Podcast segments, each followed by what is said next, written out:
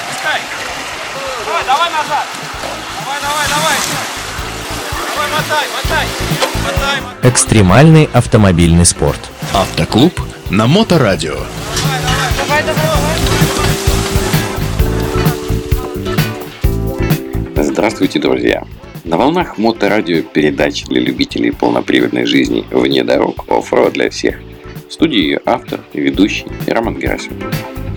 Давно, давно я хотел взяться за эту тему, но как сладенько приберегают на потом, так вот я не понимал, когда это потом наступит. А вот сейчас чувствую, что время пришло. Скажу сразу, я буду максимально предстрастен, потому как весьма неровно дышу к нашему герою. Итак, мы начинаем серию рассказов об истории без преувеличения легендарного внедорожника Mercedes-Benz Glentwagen. Его внешний вид, его техническое оснащение давно и всерьез покорили мое маленькое грязное сердце. И давайте я вам попробую описать мою любовь, опираясь на исторические источники, изучая родословную G-класса. Ну, начинаем. И чтобы сразу погрузить вас в обширный мир своего обожания, я приведу ряд любопытных фактов об этой модели. Ну, Гелендваген, во-первых, входит в десятку лучших внедорожников всех времен и народов по версии Forbes. А, пять раз Mercedes-Benz G-класс участвовал в ралли Париж-Дакар и один раз одержал победу в 1983 году. G-класс является единственным внедорожником, где представлена серийная версия 6 на 6 мощность заводских моторов, начиная с самого начала производства и до нынешних дней, выросла почти в 10 раз. С 72 лошадиных сил до там, 600, которые есть сейчас. С 1979 года автомобилей серии G собрано немногим более 200 тысяч. В общем, не так уж и много. Раз в пятилетку в Австрии проходит международный слет владельцев Гелендваген. Его организовывает баварский клуб Mercedes-Benz.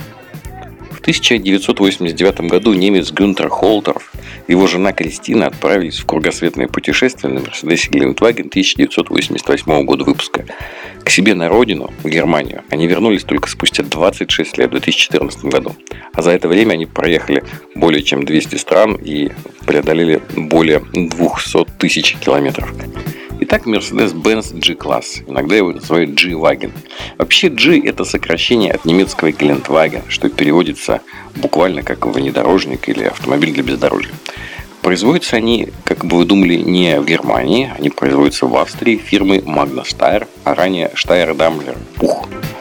Официальной датой рождения автомобиля назначена дата 10 февраля 1979 года. В этот день впервые он был представлен публике как новый автомобиль и запущен на конвейер производства. Однако мы с вами сегодня разберемся, что все было не совсем так.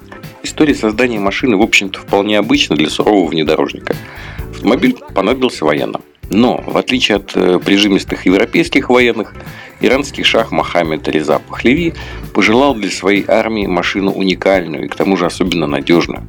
Автомобиль планировалось поставлять в Иран для пограничных патрулей и в качестве внедорожника для охоты. Волею судеб Шах владел на тот момент 18, а по некоторым данным и 19 процентами акций компании Mercedes. Это позволило ускорить и запустить в серию проект, который компания Mercedes и Пух поставщики разнообразной полноприводной техники на самом деле готовились с 1972 года для конкурса на армейский внедорожник для ФРГ. Кстати, конкурс этот партнеры тогда с треском проиграли. А победил тогда Volkswagen с моделью Iltis, что переводится как «хорек». Будущий Гелендваген не прошел, в первую очередь потому, что он был ну, значительно дороже, и к тому же он еще тогда не производился серийно. Но потенциал самой конструкции оказался достаточно высоким, и машина была разработана изначально универсальной. То есть она подходила не только военным заказчикам, но и имела гражданские перспективы. И вот в результате целевого финансирования и планов на покупку 20 тысяч этих машин армии Ирана к 1978 году Производство было запущено, для чего построили новый завод в австрийском Граце. Но тут случилась исламская революция, опальный шейх бежал в Каир, а пришедшие на его смену фундаменталисты, конечно, ни о каком Гелендваге не знать не хотели. Поэтому проект подвис в воздухе, потому что в армии Бундесвера его тоже, в общем, не ждали. Первой армией, закупившей внедорожник, кстати, оказалась аргентинская армия, а потом норвежская армия. И лишь потом на машину обратили внимание пограничники ФРГ и полицейские службы. Затем уже подтянулись многочисленные гражданские службы и уже частные покупатели. И лишь спустя многие годы армия ФРГ сменила гнев на милость. И со временем этот внедорожник под многими марками стал непременным атрибутом почти всех европейских военных. Но это вот мы все с вами говорили про 1979 год. А это ведь дата лишь условная, это символ. Потому что настоящая история Mercedes G-класс началась значительно раньше, в далеком 1926 году, когда был создан экспериментальный Mercedes-Benz G1, оснащенный вторым задним мостом, чтобы улучшить проходимость автомобиля.